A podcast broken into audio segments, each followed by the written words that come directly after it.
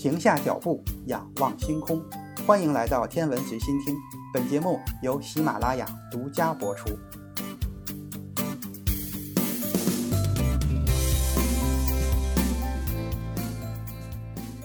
欢迎收听《宇宙档案》序，档案编号第零号，时间一八八七年，坐标地球英国伦敦，档案描述从四维空间中来的幽灵。档案正文如下：这个世界上真的存在幽灵吗？一八八七年，斯莱德从美国踏上了英国伦敦的土地，他的职业是一位灵媒。就是可以和人的灵魂进行沟通的人。我的理解就是像电影《人鬼情未了》中男主角与女主角之间进行沟通的那个神棍胡比高拔的工作。斯莱德此行的目的是为了伦敦上流社会的名人们举行降神会。结果不说你也可能会猜到，这种活动必定会引起警察的注意。斯莱德因为行骗而被捕。指控他的罪行是用巧妙的手法和道具，通过手相术和其他方法欺骗顾客。在当时的社会，这样的官司一般不会引起关注。可是这个案子却成为了一场轰动国际社会的丑闻，也让第四维的说法从此臭名昭著。事情的起因是一些著名的物理学家挺身而出，为斯莱德进行辩护，宣称他的通灵记忆。实际上证明了他能够召集居住在第四维空间中的灵魂。这些科学家可不是普通的英国科学家，而是一些世界级的大物理学家。他们中的一些人后来还获得了诺贝尔物理学奖。这其中有一个人起到了最重要的作用，他就是德国莱比锡大学的物理学和天文学教授策尔纳。正是他召集了一群物理学大咖来为斯莱德辩护。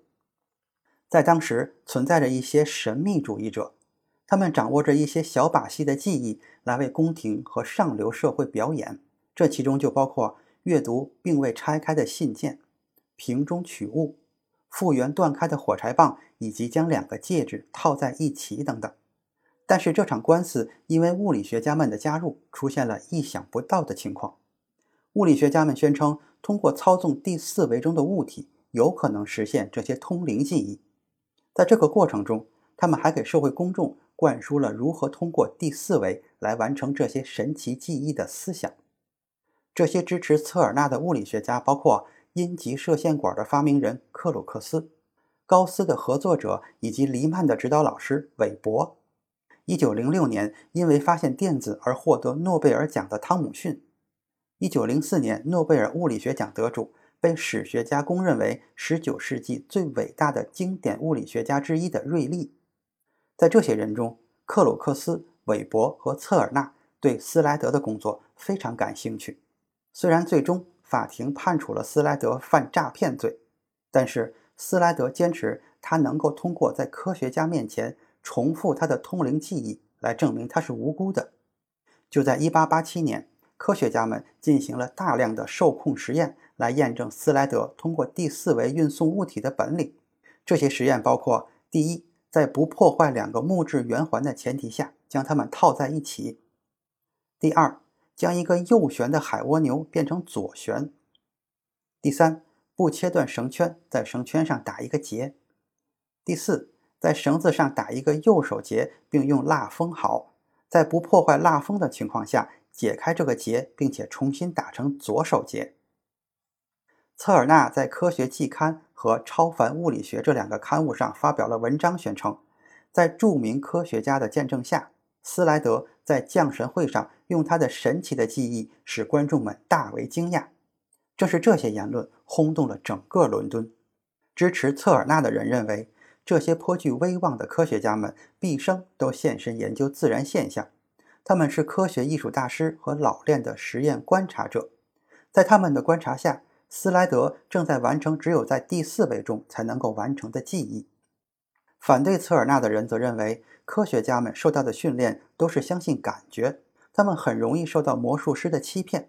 魔术师更擅长转移注意力和遮人耳目来混淆人的感觉。现在我们已经意识到，策尔纳在当时宣称的操纵高维空间的技术，已经远远超出了在可以预见的未来地球上所能出现的任何事情。但是，策尔纳却得出了一个正确的结论，那就是如果存在第四维的话，通过这个维度稍微移动一下物体，斯莱德的记忆就可以得到很好的解释。在三维空间中，分离的封闭圆环不可能彼此套在一起。封闭的绳圈不切断是不可能在上面打结的，而且绳圈上的扭结是不能被移动的。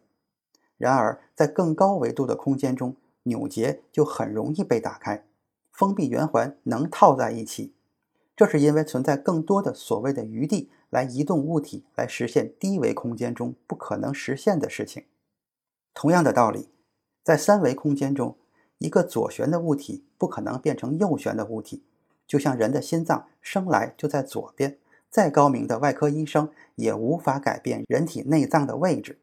但是在数学的逻辑中，第四维却有着它存在的意义。正如数学家莫比乌斯在1827年首次提出的：“只有让我们的身体脱离这个宇宙，才有可能在第四维中翻转身体，然后重新嵌入我们的宇宙。”一个多世纪之后，围绕着以色列通灵人盖勒的争论。再一次穿越英吉利海峡，第四维的广泛影响将再次经历一个轮回。德国数学家黎曼通过高维来简化自然规律的初心，似乎已经被人们遗忘。脱离了物理意义的纯粹数学概念，让高维理论徘徊在不同的问题之间，陷入了数学家们想当然的思维之中。但是，第四维中的那些幽灵们却已经窥探到了人类这个三维生物。即将完成自己维度的升级。档案调查员，第零一号地球观察者。宇宙档案，下期更精彩。